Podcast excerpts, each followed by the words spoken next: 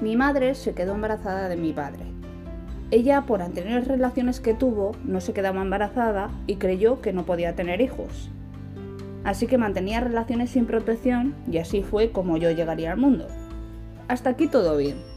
Pero al decir de mi madre a mi padre que estaba embarazada, él la hizo elegir entre abortar y seguir la relación o seguir con el embarazo y nunca más volver a verle. Y así lo hizo ella.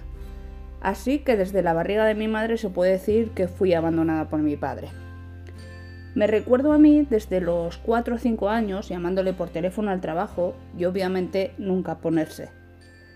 No recuerdo el momento exacto en el que dejé de llamarle por teléfono, pero sentirse abandonada, no querida e incluso herida, sin haber hecho absolutamente nada, forjaron en mí una serie de consecuencias derivadas precisamente de la herida de abandono.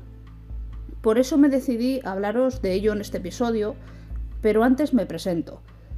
Yo soy Ferni Albasti y soy una apasionada de la psicología, el desarrollo personal y espiritual y en general todas esas cosas que nos hacen crecer como personas. Y ahora sí, comenzamos.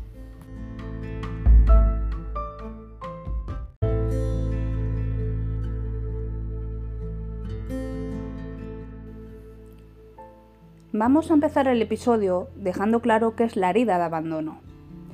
La herida de abandono es una de las heridas emocionales más fuertes, porque no solo deja el dolor de sentirse abandonado o abandonada, sino que deja una huella difícil de tapar. Cuando se habla de la herida de abandono, nos referimos a uno de los padres o a los dos que por lo que sea no se ha podido crecer con ellos. No precisamente, como siempre eh, se tiende a que, se asocie a algo físico, perfectamente puede ser emocionalmente padres que han tenido que trabajar mucho, que no han prestado mucha atención, que nos han dejado con otros familiares, padre o madre que han sido poco accesibles, eran personas frías. ¿Cómo se manifiesta esta herida de abandono? Nos vuelve personas eh, dependientes emocionales.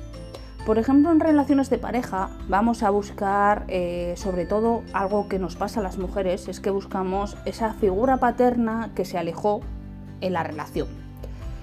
Y realmente nadie tiene el poder de sanarnos ese espacio que no fue cubierto cuando tenía que ser cubierto, a la edad que tenía que ser cubierto.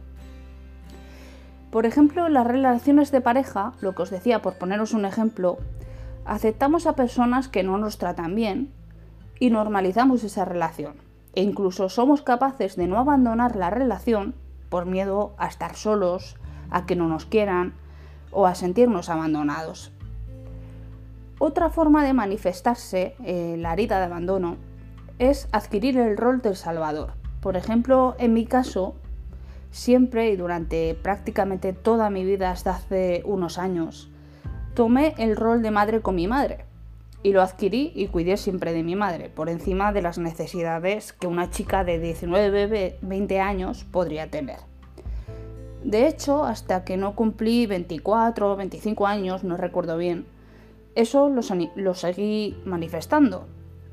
Y hasta que mi madre no tuvo una pareja estable, no fue la forma de salvarme a mí misma, de dejar de adquirir ese rol.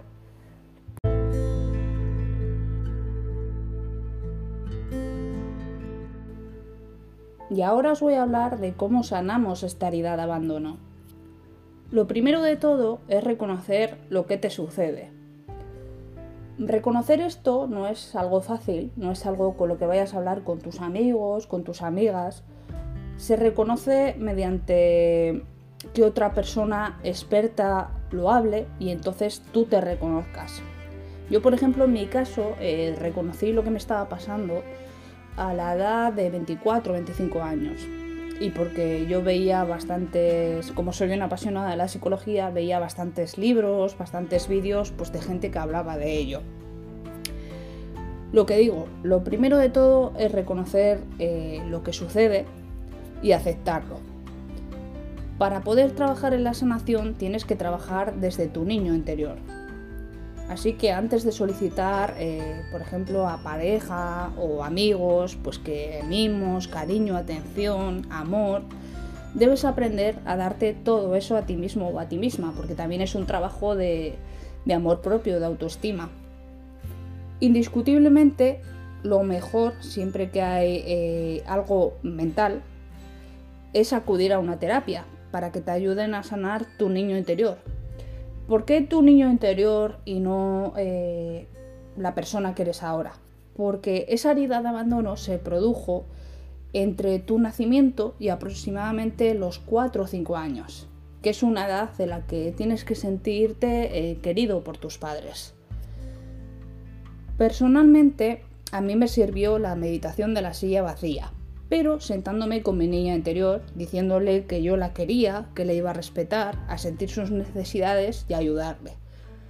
Sí que es verdad que en mi caso eh, yo simplemente hice esa meditación y no necesité la ayuda eh, de ningún psicólogo o ninguna psicóloga. Pero, eh, ¿por qué me sirvió esta meditación? Porque yo llevo muchos años meditando. Entonces, eh, entrar en la meditación para mí no supone una dificultad. Y por eso fue todo un logro para mí. También os digo que esa es mi experiencia personal, que nadie la haga por su cuenta sin sin acudir a una terapia, sin acudir a un psicólogo. Lo que se recomienda es lo que os decía antes, la aceptación y trabajar también desde el perdón. El perdón a vuestro niño interior y también eh, tendréis que trabajar el perdón hacia la otra persona, hacia el padre o la madre. Hay que hacer un trabajo paralelo con el de la terapia. Y lo que os digo, meditaciones basadas en el perdón y en el niño interior. Y con esto ya acabo el episodio. Os deseo que tengáis eh, un inicio de semana maravilloso. Que muchísimas, muchísimas gracias porque siempre estáis ahí, me dedicáis un poquito de vuestro tiempo en escucharme, que os lo agradezco enormemente y que os mando un abrazo y beso enormes. Chao.